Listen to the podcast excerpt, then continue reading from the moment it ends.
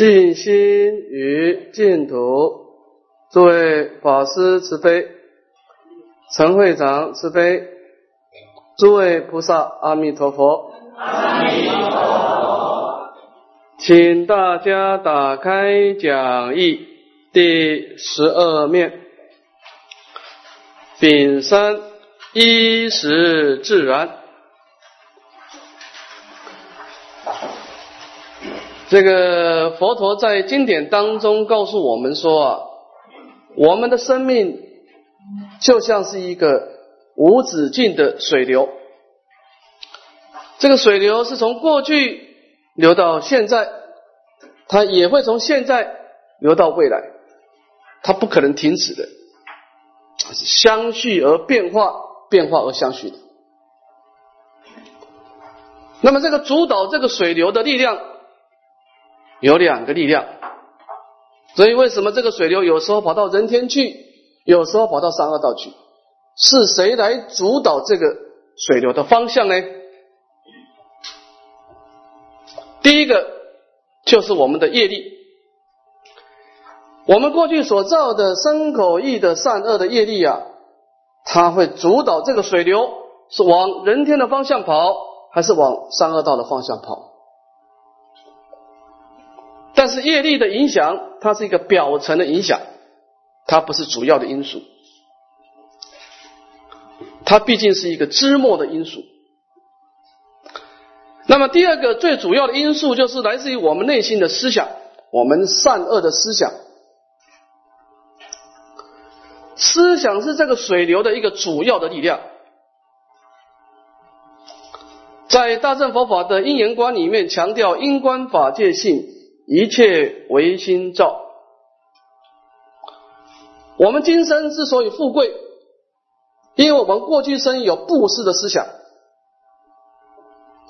我们今生之所以贫穷，因为我们过去对财富喜欢自己占有，不喜欢跟人家分享，有悭贪的思想；我们今生之所以庄严，因为过去我们有忍辱的思想。所以，我们的思想是深深的影响着我们生命的水流。那么，身为一个凡夫，这个水流有一个特点，就是说它有一种等流性，它有一种习惯性的力量。所以，当我们没有学佛的时候，我们的生命是不可能改变的。你看看经典里面讲到，很多人是前生喜欢升起什么思想，你今生还是升起什么思想。你前生是悭贪的习气，你今生还悭贪。他前生喜欢布施，他今生还是喜欢布施。这个水流它是有种等流力量的，直到有一天你遇到的佛法，你的生命才真正的改变。否则，我们那个水流不可能改变。你昨天是怎么回事？你今天还怎么回事？你今天是什么相貌？你明天还是什么相貌？我们从昨天、今天跟明天的看的观察，可以扩充为前世、今生、来生的观察。因为你今天是从昨天来的嘛，明天从今天来的嘛。那么，这个昨天、今天、明天的思考。把它扩大起来，就是前世今生来生。所以，我们最有最有可能的改变，就是遇到佛法以后，产生一种自我的觉悟、自我的关照。所以，当我们遇到佛法，我们明白了生命的真理，知道生命是由自己的思想所创造的。所以，我们要改变生命，唯一的方法是改变自己的思想，没有其他的选择。所以，当我们学佛以后，我们列入列入一种矛盾的状态。我们过去有一种等流性的思想，我们学佛以后有一种觉悟的思想，所以我们学佛人经常是怎么样？争旺交功。有些事情是我们喜欢做的。但是有些事情是我们应该做的，所以我们希往往在我喜欢做什么，我应该做什么产生冲突。我喜欢做什么，那是过去的习气的。我应该做什么，这是一种智慧的关照。所以，当你你的生命当中从一个我喜欢做什么而提升到我应该做什么，你的生命开始进步了。如果你一天当中你都活在我喜欢做什么，那你当个生命没什么变化。你前生是生死轮回，你来世还是生死轮回。所以我们必须要加强智慧的关照。你一定要告诉你自己，我应该做什么。我现在不想去拜佛，但是我强迫自己不能拜，要他拜，因为我现在是拜佛时间到，我一定要去拜佛。所以，我们修行就是不断的跟自己的习性抗拒啊，跟自己过去所残留下来的等流习气做一种抗拒，做一种转变。你必须克服你过去的思想。那从极乐从一个净土中的思考来说呢，我们最大的障碍啊，这个思想里面无量无边的邪恶的思想，对我们往生最大的障碍是什么？贪念说婆，这是一个非常严重的障碍。为什么阿弥陀佛的四十八愿救不了我们？阿弥陀佛花的很多时间去准备这句佛号，他花了无量劫的时间，把所有的功德设施在这句佛号，让我们来意识。但是我们却不能把阿弥陀的功德启发起来，因为我们思想有障碍，我们贪念说婆。所以我们必须透过一种关照力，把这个贪念说佛的思想转成一种心求极乐的思想。如果我们的思想不改变，你念佛是不能往生的，因为不管你是什么宗派，都不能够否定诸法因缘生的真理，净土宗也不例外。如果我思想不改变，我也可以往生。那这样净土宗就不是佛教徒了。那表示诸法是他生，有一个离开一念心，有一个外在的主导者来主控我的生命。那这跟上帝的思想是一样的。外道的感应道教是向外攀援的，是你说了算。我的生命是你决定的。我要到天上去，我到地狱去，是是是是某某人决定的。诸法是他生。佛教徒没有这种思想，外道才有这种思想。佛法告诉我们，诸法因缘生，这是所有大乘佛法每一个宗派的共识。你不相信诸法因缘生，你就不是佛教徒了。那么因缘是什么？就是你的思想。所以我们自己的思想准备好了，阿弥陀佛的光明才能够照耀我们。你自己要站起来。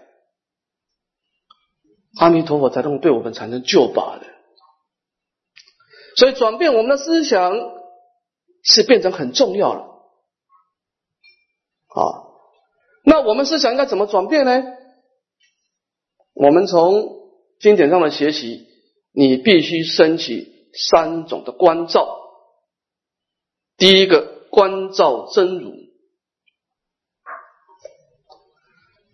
真如本性在我们的心中已经沉睡太久了，所以禅宗常说啊，主人翁啊，你要赶快醒一醒了，不能再睡下去。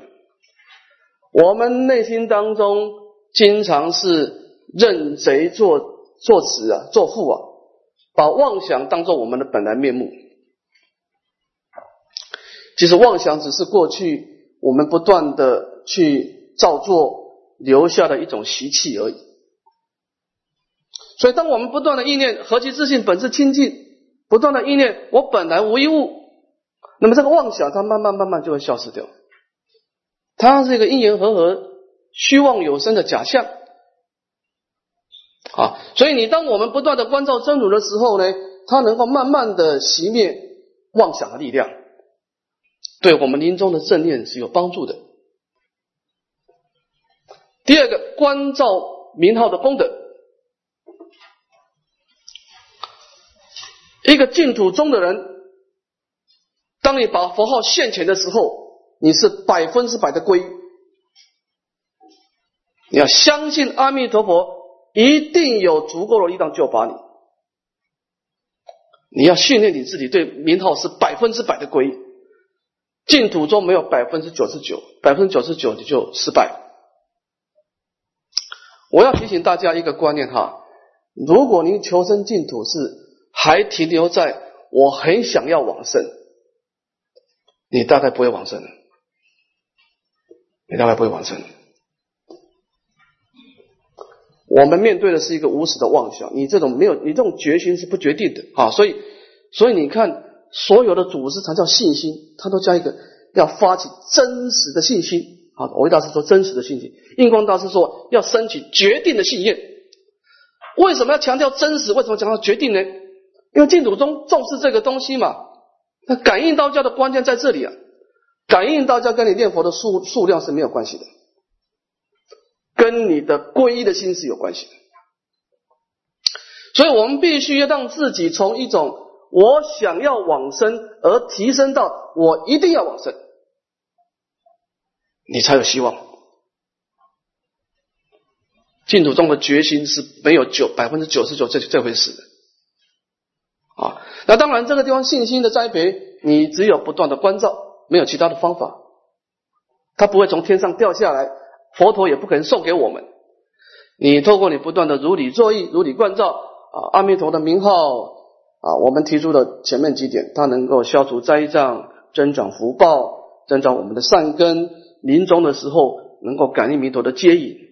你不断的关照，哎，你就熟嘛。你对每件事情不断的去思维，你对你的他的就产生一定的力量嘛，叫烁烁欣喜嘛。所以信心是从我们点点滴滴的关照栽培起来。所以通过对名号功德的关照，我们对阿弥陀佛的名号产生坚定的信心。第二个，要对净土庄严的关照，这个地方很多人忽略了。我们不要忘了，我们念佛的目的不是要消业障，我们是为了求生净土的。净土中的思考。以偶一大师的《弥陀要解》，他是怎么思考的？他的意思就是说，你看《弥陀要解》的，他的整个净土的规划是，是我们想要求生净土，但是我做不到，所以我必须靠佛号的帮助。所以他是怎么样？他先有目标，才有过程。很多人念佛，他没有目标，念佛干什么？他不知道。反正就是念佛，这种没有方向、没有目标的念佛。你把佛号只是成就人天福报，你不可能求生净土，因为你没有往生的愿力吗？很多人对净土的庄严是非常陌生的，我们不可能往生到一个你陌生的地方，不可，因为你陌生，你怎么产生意乐呢？诸位很多是从外面移民而来的，有从台湾过来，有从中国过来。你来美国之前，你对某美国一无所知，你会来到美国吗？不可能嘛！你一定活在过去的等游戏吗？你一定要思维美美国的功德，哎，这个地方民主自由，医保环境也特别好。你一定思维他的功德，才能够突破过去，移民到这个地方来嘛改变不是容易的了。如果你对净土的庄严是非常陌生，而你对极乐世娑婆世界是如此的熟悉，那你来生只有去一个地方嘛？当然去你熟悉的地方，熟境界吗？啊，所以说我们对一个陌生的东西产生强大的愿意，这不合乎唯识学的思考，不可能，一定是熟悉，你可能产生好要啊，所以我们一定要透过对净土庄严的。不断的去了解思维，慢慢慢慢培养我们啊，为菩提道求生净土，产生往生的愿力。所以，当我们的生命水流从过去流到现在，过去怎么走已经不重要了，因为你改变不了过去。亡者已矣呀！佛法是重视未来，你看看佛教徒是重视未来的，来者可追了。未来有无量的可能性啊，所以我们必须要透过啊关照真如、关照名号的功德、关照净土的庄严，来为临终的正念做主做好准备。你三种准备准备好了，临终你佛号提起来，当下一念相应一念佛，念念相应念念佛，因为你的心态准备好了。阿弥陀佛的功德，随时准备跟你感应道交。所以净土中，你不要向外追求。阿弥陀佛这部分他早就准备好了，你准备好了没有？问题是你准备好了没有？啊，众生心够尽，是菩萨已现中。这句话很重要。你准备好了，佛陀他随时准备跟你感应道教，他比我们还急。问题是，他做不了主啊，他他不可能改变我们，他比我们还紧张呢。他说大悲心做吗？啊，所以我们应该要透过学习啊，慢慢的、慢慢的，透过听闻佛法、如理思维啊，来修正自己的思想啊。那么这个时候，你在意念佛号，你真实的百分之百的感应到教啊，现世消除灾障，临终往生净土啊。所以我们这个课程主要的目的就是做好往生的准备。做好往生的准备，好，好，我们这一课呢讲到看讲义哈。那么这个讲义当中呢，这一段是讲到观察净土的庄严，来启发我们的业力啊。那么这第三科呢，讲到前面我们是讲到两科啊，这净土净土的庄严呢，包括它能够远离恶道，第二个它的国土的庄严，这个地方讲到衣食的受用。啊，衣食受用是一个很现实问题了，因为我们一个凡夫到一个地方，一定要怎么样穿衣吃饭嘛？啊，那么极乐世界的穿衣吃饭的衣食受用是怎么回事呢？我们看这个第三十八页衣服随念宴它的描述，我们把经文啊念一次，大家请合掌。设我得佛，国中天人亦得衣服，随念其事。如佛所在，应法妙福，自然在身。若有裁缝软质晚着者，不取正觉。好，那么这个地方呢，就说明了我们到了极乐世界以后，我们这个衣服跟饮食受用的情况。说是设我得佛，国中的天跟人这两道的众生呢，他心中呢升起一种希望。什么希望呢？他希望穿某一种衣服，啊，可能是你拜佛的衣服，或者是你休闲的衣服，或者是你运动的衣服等等。那这衣服是怎么产生呢？是随念即至，啊，就是说你心中想要什么样的衣服，他马上就是呢心想事成，马上出现。那么这衣服的。整个格式呢，相貌是呢，如佛所赞印法妙服。这个衣服是正如佛陀所称叹的那种如法的庄严的服装，它自然在身啊。这个这段经文的关键在这个“自然”两个字啊，就是不你不用去一种造作，不用去追求啊。那么假设在整个追求的过程当中的衣服显现的过程呢，还需要去裁缝。啊，裁缝就是决定布料的大小了，软质去决定它是什么颜色，去挽着它穿过以后还要去洗涤的，那么不取正觉。好，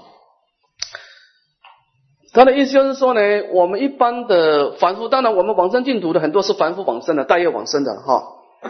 那么当然这这个经文对法身菩萨可能帮助不大，但对我们生死凡夫这个是很重要。因为我们有穿衣吃饭的习惯，那以我们娑婆世界来说啊，我们大概一生当中啊，福报特别大的不讲了哈，一正常的福报哈，你大概把你一天当中八个小时的时间呢，大概就是付出啊，就是为了为了为了这个人生的吃穿住三件事情，你为了解决你今生的穿衣吃饭住宅的问题。你大概把你一生当中最宝贵的时间都牺牲掉了。我想我们很少人是为了工作而工作吧？你工作的目的就是换取美好的受用嘛？哪一个人说我为了工作而工作？当然也是有少啊。这个智者大师把我们娑婆世界在追求衣食的相貌啊，他讲出一个寄送啊，描绘的很透彻。他说我们娑婆世界啊，为了让自己生活过得好一点啊，为了追求衣服、饮食、住宅的快乐啊，他说是诸欲求食苦。人生的受用在追求的过程当中是很辛苦的，因为你要追求，别人也得追求，要竞争啊。你必须付出比别人更多的精神体力。一个有成就的人，就是除了他的智慧以外啊，别人在休息的时候，在放松的时候，他必须要努力的去读书、去工作的。你的付出是比别人多的，所以他是注意在追求的过程当中是辛苦的。等到你中年以后，你的目标达成了，你是不是高枕无忧呢？未必得时多不畏，福报到的人他不定安定，因为他知道这个福报得来不易，但他失去是很容易的。娑婆世界的福报是不安稳性的，随时会破坏。可能你今天睡着了，明天起来你的财产就少掉一半，有可能。因为我们生命是怎么样？诸行无常嘛。娑婆世界的生命是动态的，我们是活在动态的生命，不像佛陀是大波涅槃是静态的。啊，佛陀是昨天是这么回事，今天还这么回事，明天还是这么回事。佛陀的生命是一条线的，常乐我净嘛。我们凡夫是怎么样？生灭变化，悉为无主。变化不不可怕哦，生命的变化不可怕，可怕在诸法无我。其实诸行无常不可怕，最可怕这个无我，就是他要怎么变化，不是你说了算，你做不了主。所以，我们一个娑婆世界的人是对明天没有安全感，因为你不知道你明天会变怎么样。你知道，你只知道你会变化，但是往哪一个往好的方向变，往坏的方向变，你完全没有说话的余地。诸法无我，就无我就是没有主宰性。所以，你得到的快乐，你不见得安稳，你心中是。得时多不畏，你看福报越大人，很多是要靠安眠药才睡得睡得着觉的，他压力比我们大啊。所以你得到以后，你在快乐当中，你是带有部位的。那么你不管你福报多大，你死亡到来的时候，你总有一天要失掉它。生命的受用都是暂时的，人生是个过客嘛。所以失时怀忧恼，你失掉的时候也是忧愁苦恼。福报越大的人。死亡到来，他是痛苦比我们这些没有福报人更厉害，因为他失掉比我们更多。因为人生到人生的结果都是一样，就是你什么也没带走，我什么也没带走，结果是一样，过程不一样，结果是一样的啊。所以当福报大的人失去的时候，死亡到来的时候非常忧恼的。所以智德大师说呢，一切无乐死。我们一切都没有快乐。你看，追求的过程是辛苦的，得到的时候是不会的，失掉的时候是忧恼的。人生没有真正的快乐，因为他每一个快乐就夹杂很多的障碍。你看，你追求的时候快乐夹杂的辛苦，得到的快乐夹杂的担忧不慰，你失掉的时候忧愁苦恼。你这个追求的过程。得到以后，失掉以后，你找不到一个完全百分之百的安乐。好，但极乐世界不同啊。所以阿弥陀佛看到这个问题，就知道，哎，众生为了衣食的追求，不但浪费很多时间，把自己的心思弄得很辛苦、很担忧、很不慰啊。所以说，阿弥陀佛就规划他的国土，国土啊，叫做他的以他的衣衣食叫自然再生。你不会追求，你没有追求，你就不会产生执着。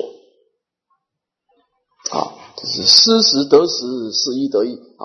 啊，吃完以后，那个衣衣服啊，你觉得你要换一个衣服，它自然消失掉啊。那吃完东西呢，这个东西也自然消失掉啊。那么这样子呢，就减少我们很多内心的一些啊起心动念。好，这叫衣食自然。啊，这个地方把极乐世界的衣食的受用啊，把它描绘出来。我们看丙次的身心安乐，前面的整个愿都是在描绘我们所受用的这些医报的环境。那么这个地方就讲到正报的身心啊，这是极乐世界你得到这个果报体啊是怎么回事呢？啊，是热如漏尽焰。我们看这第三十九页，看经文：设我得佛，国中天人。所受快乐不如漏尽比丘者，不取正觉。那么这个地方就描绘说，当我们的因为临终的时候的心愿行三思量，去感应弥陀的本愿，然后往生到极乐世界。到极乐世界呢，你会得一个果报体啊，这个果报体是一个三十二相八十八十种好的一个五蕴身心。那么这个五蕴身心是怎么回事呢？我们看这段经文就知道，说这个你在极乐世界得一个果报啊，这个果报体啊是所受快乐，就是你这个色身跟内心啊，他所感受到的快乐啊，假设比不上落尽比丘的话呢，是不取正觉。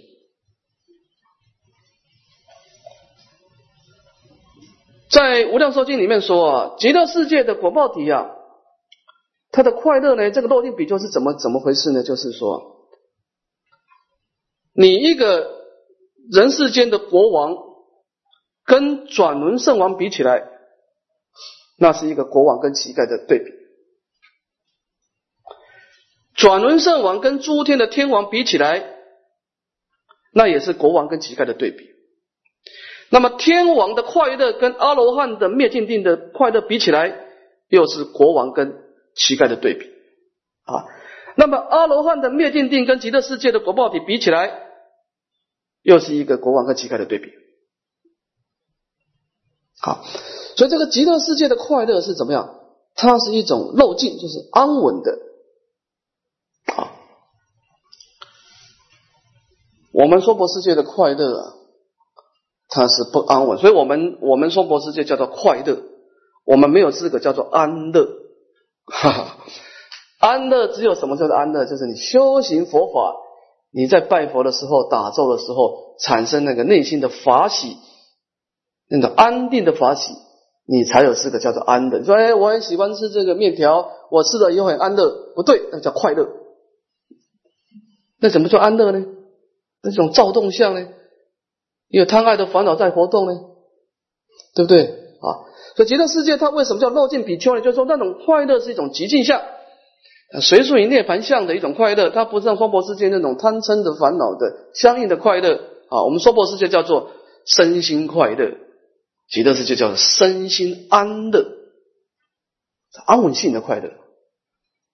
安稳性的快乐它是不障道的，娑婆世界的快乐是障道的，因为你快乐的过程当中是夹带烦恼的障道。所以你看，我们娑婆世界常说一句话，我都说啊，这富贵求道难嘛。当然，富贵没有错了，我们佛法中这种外境都没有错。问题是你在富富贵的时候，你产生那个快乐，会产生贪爱的心啊。凡夫说，问题在这里了。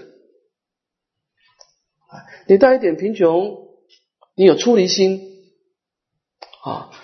但是富贵求道人这句话到了极乐世界不成立，不能成立。极乐世界是富贵。还是可以求道，因为他那种快乐是极尽相的。阿弥陀佛，提提供你充足的饮食、充实的住处，给你身心很多的快乐，但是这个快乐又不会引生你的烦恼，就这样子的，这种极尽的安乐。好，所以极乐世界的快乐，所以所以我维大师说，我们观察极乐世界，你要看极乐世界是。好梦者也，极乐世界是醒梦者也，它是一个美好的安乐相貌，而且它本身又是一个解脱相啊。我们娑婆世界很难安乐到跟解脱到记住，很难哦。你要快乐，你就放逸；你追求快乐，你就必须要牺牲你的解脱。你要解脱，你就必须要减少饮食，减少睡眠，好好的克制自己。就要牺牲安乐。娑婆世界，你要在快乐跟修道当中选择一个，这是事实的。不管你福福报多大，你选择的快乐，你就牺牲的解脱。因为你快乐，你肯定放逸嘛。你放逸的话，你就不能，你那个没办法度色六根，你就没办法修行了。只有极乐世界，它能够把安乐道跟谢多切多道。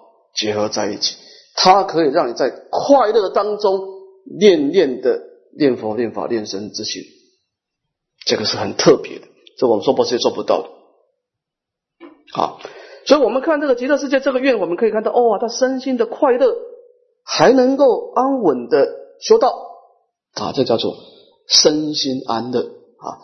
那么这个地方是讲正报啊，身心世界没有老病的障碍，而且是。那个内心当中呢，经常保持一种安稳的快乐啊，是这个意思。好，我们看第五的文法欢喜啊，前面都讲到这个世间的受用啊，你的衣食啦，你的住宅啦啊，圣报的身心是怎么回事？那么这个地方讲圣道，你到极乐世界不是讲说快乐而已，你是要真上的啊。那么真上的主要因素当然是听闻佛法是重要的因素哈。那么我们看这个地方极乐世界，他在学习佛法的相貌是怎么回事呢？它是随愿闻法。我们看经文：设我得佛，国中菩萨随其自愿，所欲闻法，自然得闻。若不尔者，不取正觉。前面的极乐世界的观察呢，我们看到了极乐世界是没有三恶道的，而且它的国土、住宅的房子是七宝所成啊，经常放出光明啊，衣食自然，身心安乐啊，这个地方都是讲到有为的这种受用。那么这个地方正是讲到这个无为的圣道的修行啊。说极乐世界的人，当他吃饱喝足了以后啊，他开始做些什么事呢？就是国中菩萨啊，随其自愿所欲闻法。他现在的心中希望听闻，或者是他心中需要听闻哪些佛法？那么他的志向，他的希望啊，他马上能够得到自然得稳，很自然的。在整个极乐世界的五层当中，包括他眼睛所看到的色尘，耳根所听到音声等等，都能够啊，很自然的听闻到他所相应的法门。若不尔者，不取正觉。啊，这个地方，维大师大师在《弥陀要解》讲到很清楚，说极乐世界的五层叫圣妙五层。啊，我们说过世界五层是业感引起的。有漏的业，因为我们在以前造业的时候啊，心中是有贪爱的心呢，贪爱当来的果报呢。我们为什么要持戒？因为我们希望通过持戒让来生得到终归生呢。我们为什么要布施？因为通过布施让来生有福报呢。所以心中是有贪爱的。所以这个贪爱的因力种下以后，我们来生得果报的时候，这个五尘啊就引生放逸。我想，我们诸位看止观的书就知道，每一个止观的人都要习诸也都要度摄六根。你看打佛七，你眼睛不能乱看的，你一旦乱看，你佛号就练不好了。你眼睛不能乱听呢，乱听的话，你佛号也练不好。所有的止观都要度摄六根，没有一个例外。你看禅宗到了禅堂以后，那个话头一提起来，惊醒的时候，你眼睛乱看。那个旧杂志啪打下去，看什么看？哪一个砖块是你的啊？对啊，哪一个砖块是你的？对啊，他的目的就是打掉你的那个攀岩心呢，毒色六根嘛。极乐世界你不用毒色六根，很奇怪。极乐世界修行，它是你眼睛看看看那个花，哎，你看这个花以后，你智慧增上；你耳朵听听这个音乐，听一听，哎，道业增上。因为这极乐世界的整个佛法是放在五层当中呢，所以极乐世界是不用度色六根的，很奇怪，自然得稳，它是圣妙五层嘛，啊，殊胜微妙的五层，啊，你眼睛看一看以后，自然皆生念佛、念法、念生之心；耳朵听闻这个音乐以后呢，也自然皆生念佛、念法、念生之心。所以古主人、古人古德说啊，他说这个极乐世界，你到极乐世界，你等于是进入到佛的大波涅盘所变现的一个国土。这急众生心投大觉海，你到佛陀的功德海，你还要度色六根吗？不可能嘛，对不对？